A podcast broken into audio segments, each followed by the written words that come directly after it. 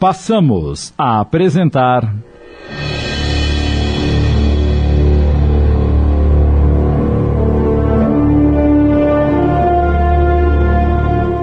Reflexos do Passado, inspirado na obra de Cida Romagnoli Moraes, adaptação de Sidney Carbone.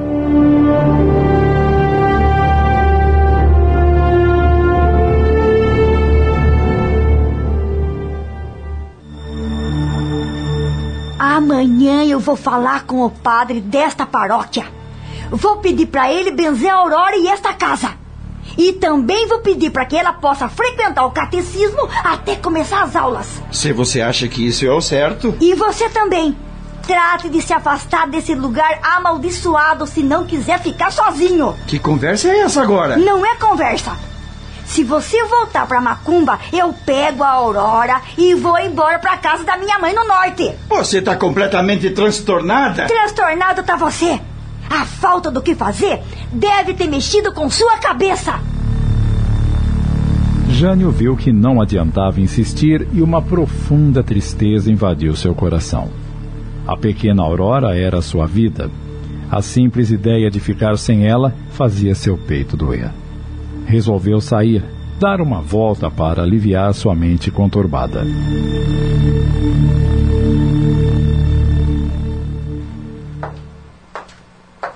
Jânio andou pela cidade sem rumo, parando aqui e ali para meditar. Estava se julgando um fracassado.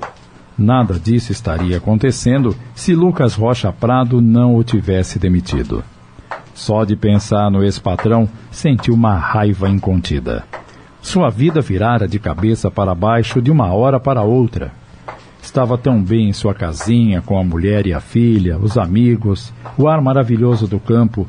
Sentiu-se arrependido de ter enfrentado Lucas e ainda fazendo referência ao caso João Eleutério. Deveria ir à fazenda, se humilhar, suplicar o emprego de volta? Instintivamente levou a mão ao rosto, sentindo com as pontas dos dedos a cicatriz causada pelo chicote. O ódio substituiu os bons pensamentos. Tenho sim é que me vingar daquele covarde assassino. Ele vai ter que pagar o mal que fez para tantas famílias, inclusive a minha. Estava resolvido. Não havia outra saída. Vou pegar a carta com seu Homero e levar para Dona Lisete. A justiça tem que ser feita. Sabia da dor que a revelação traria ao coração da bondosa patroa, porém não poderia ficar sabendo que os assassinos e ladrões estavam impunes. Como disse seu Homero, agora eu sou parte integrante do ocorrido. E como cidadão, tinha a obrigação de denunciar os Rocha Prado antes que fizessem novas vítimas. Na verdade, o que movia o pensamento de Jânio era o desejo de se vingar de tudo o que lhe aconteceu desde o momento daquela chicotada humilhante, tendo por testemunhas todos os seus antigos colegas de trabalho. Esqueceu-se completamente das palavras sensatas da irmã, do Dr. Vilela, que, embora não soubesse do ocorrido, intuitivamente lhe recomendou cautela, bem como olvidar a palestra edificante ouvida no centro espírita. Nada mais tinha significado para ele naquele momento. Só o desejo sórdido da vingança, movido pelo orgulho ferido. Vou procurar o seu Homero ainda hoje. Pego a carta e dou um jeito de chegar até a fazenda Rocha Prado sem ser percebido.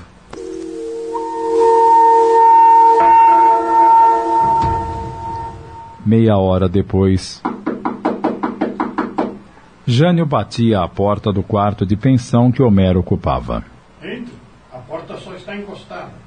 Ele empurrou a porta e avistou Homero no mesmo lugar de sempre, sentado à mesa, examinando papéis, fazendo anotações num enorme caderno preto. Ah, é, é o senhor? Aproxime-se. A que devo a honra desta visita? Vim buscar a carta, seu Homero. Estou disposto a levar ela para Dona Lisete. Ora, ora, até que enfim despertou a sua consciência. Estou feliz pela sua decisão.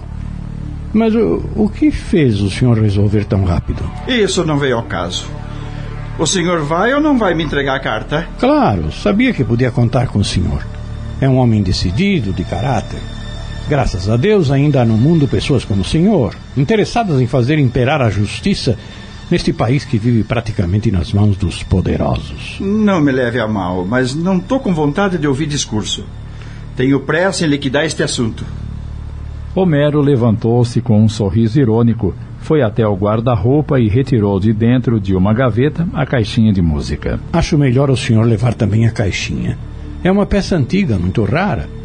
Não existe mais caixinhas como esta no mercado, nem mesmo nos antiquários. Trata-se de uma relíquia de família. Como sabe de tudo isso? Geraldo era como um irmão para mim e me confidenciava muitas coisas antes de ser preso. Carregava esta caixinha de música para onde ia. Colocava-a junto às canastras de mercadorias. Ofereceram-lhe certa vez uma boa quantia por ela, mas ele recusou-se a vendê-la e até se sentiu ofendido com o pretenso comprador. Então, acho melhor não correr o risco de levar uma peça tão valiosa. Só a carta é o suficiente. Eu confio no senhor. Sei que cuidará dela como de sua mão direita. Ela é importante. É como uma prova, uma testemunha silenciosa. É, tem mais uma coisa, seu Homero. Pois diga-me, senhor Jânio. Não tenho dinheiro para alugar um cavalo ou uma charrete. O senhor me empresta?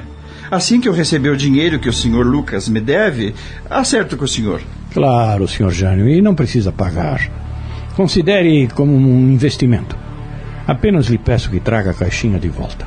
E metendo a mão no bolso, retirou a carteira, separou algumas notas e entregou-as ao parceiro. Acho que esta quantia dará para o senhor comprar um pangaré, celas e outros apetrechos. Estou admirado pela sua generosidade. Fico até cismado. Lá vem o senhor novamente com suas desconfianças. Se eu estou depositando toda a minha confiança no senhor, é assim que me retribui? É, o senhor tem razão. Me desculpe. Vejo o chifre na cabeça de cavalo. Este é meu pior defeito: desconfiança. Quando pensa em partir? Amanhã, bem cedo. Não quero perder tempo. Minha mulher está se sentindo mal morando de favor na casa da minha irmã. Eu também não me sinto à vontade. Além disso, as necessidades da minha filhinha são muitas. E enquanto eu não conseguir o emprego, tenho que contar com o dinheiro que aquele maldito assassino me deve. É justo que pense assim.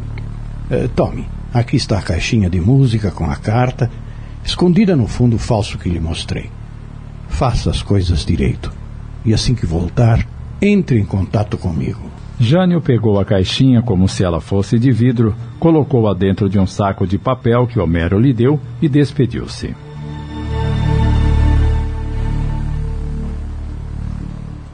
Assim que chegou em casa, Jânio foi para o quarto e escondeu a caixa num baú de roupas juntamente com o dinheiro. Tão logo fechou o baú, Aurora entrou no quarto. Tava esperando o senhor pra gente montar o quebra-cabeça. Quebra-cabeça? Do que você está falando, filhinha? Do meu desenho, pai. Aquele que a mamãe rasgou. Olha, pedi emprestado o vidro de goma arábica da tia Divina. Vamos colar? Pai e filha foram para a sala, sentaram-se à mesa e, pedaço por pedaço, conseguiram reconstituir o desenho. É melhor você guardar isso para sua mãe não ver, senão ela vai ficar braba outra vez. Vou guardar dentro do meu livro. Filha, amanhã o papai vai viajar. Consegui um trabalho numa fazenda aqui perto e logo, logo iremos morar numa casinha só nossa. Numa fazenda, papai? Acho que não, filha. Mas você vai se sentir muito feliz, tenho certeza. O papai ama muito você. Nunca se esqueça disso. Eu também amo muito o senhor.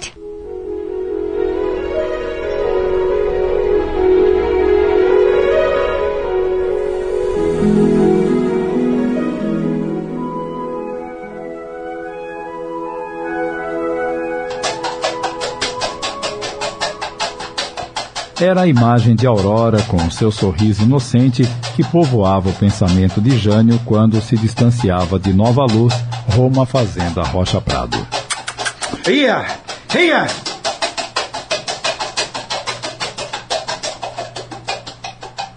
Estamos apresentando Reflexos do Passado. Voltamos a apresentar Reflexos do Passado. Adaptação de Sidney Carbone.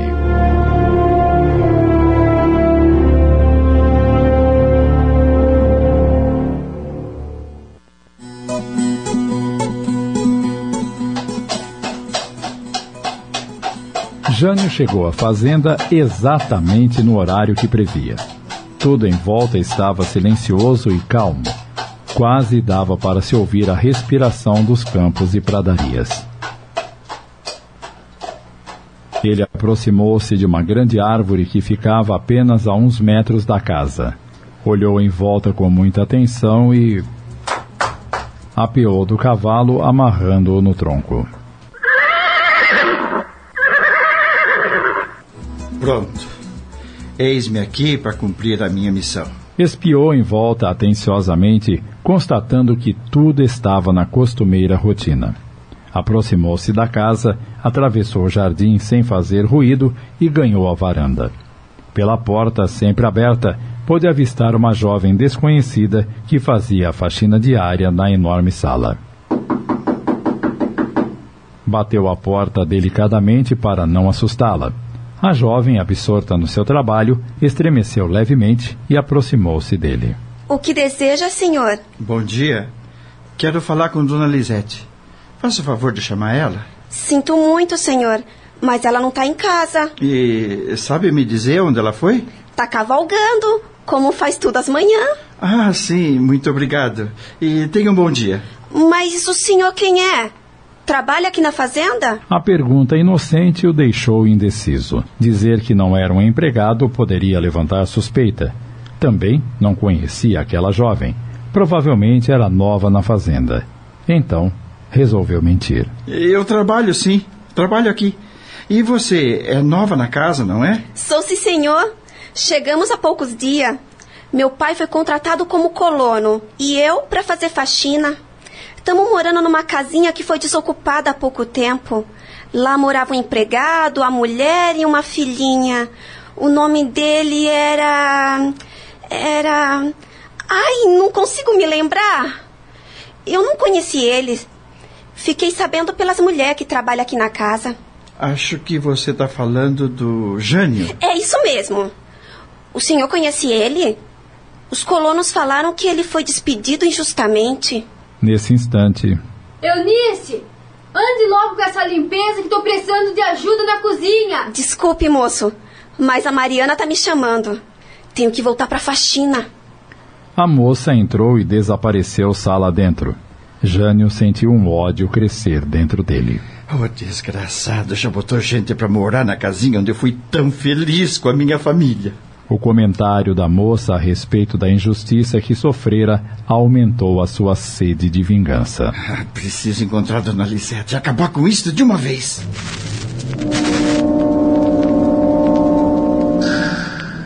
Não demorou muito e Jânio chegou ao lugar preferido de Dona Lisete. Todos na fazenda sabiam que após algumas horas de cavalgada, ela costumava sentar-se à sombra de uma frondosa paineira, onde recostava no tronco para ler ou simplesmente fechar os olhos e devanear. Foi assim que ele a encontrou.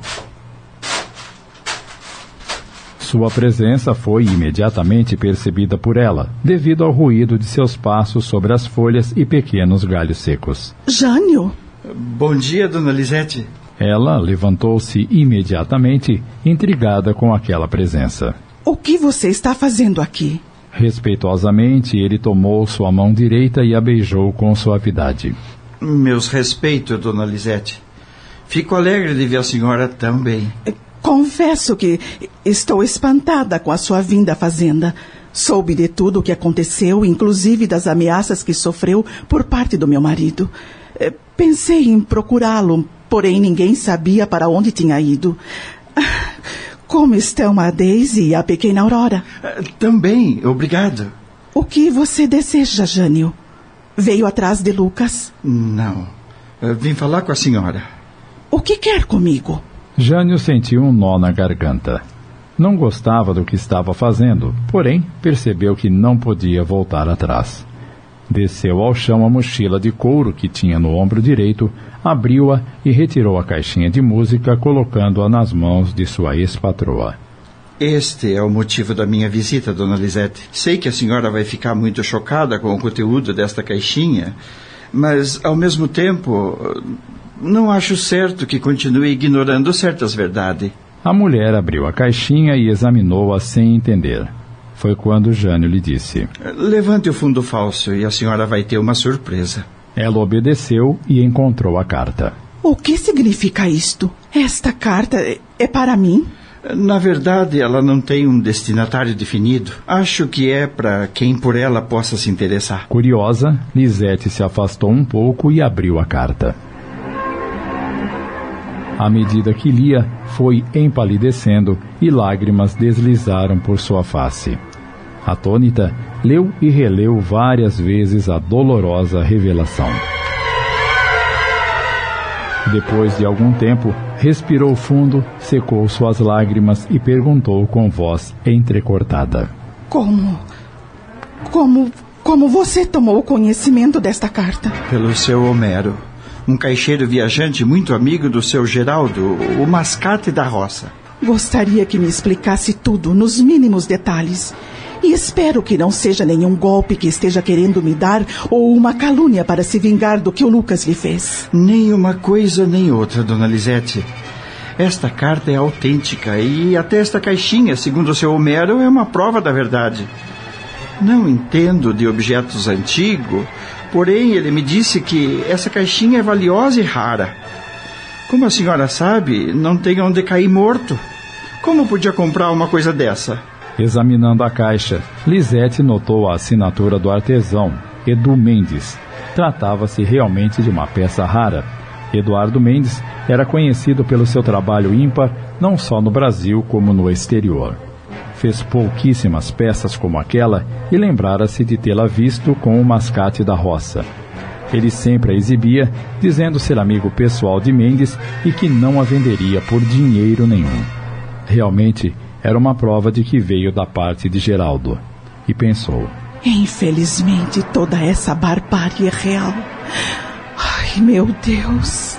Tentando se controlar, devolveu a caixinha para Jânio, colocou a carta no bolso de sua longa saia e disse: A carta fica comigo.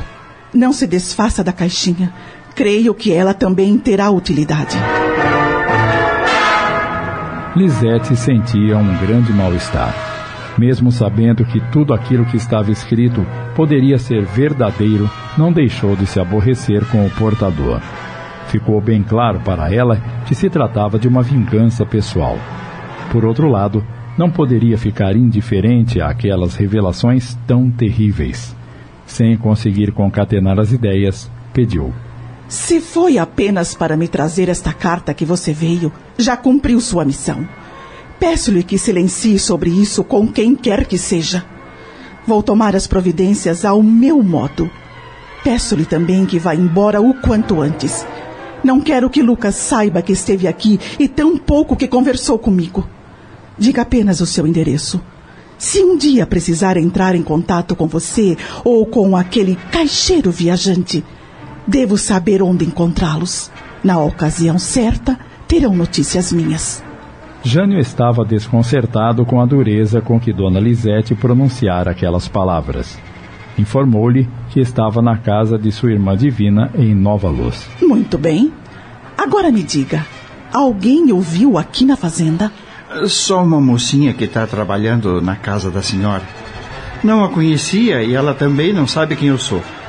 Disse que era um empregado da fazenda e ela acreditou. Mais alguma coisa, dona Lisete? Mais nada. Volte para Nova Luz e não apareça mais aqui.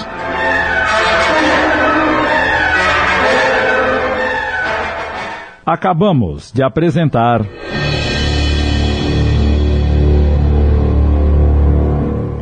Reflexos do Passado. Minissérie em 15 capítulos, inspirado na obra de Cida Romagnoli Moraes. Adaptação Sidney Carbone.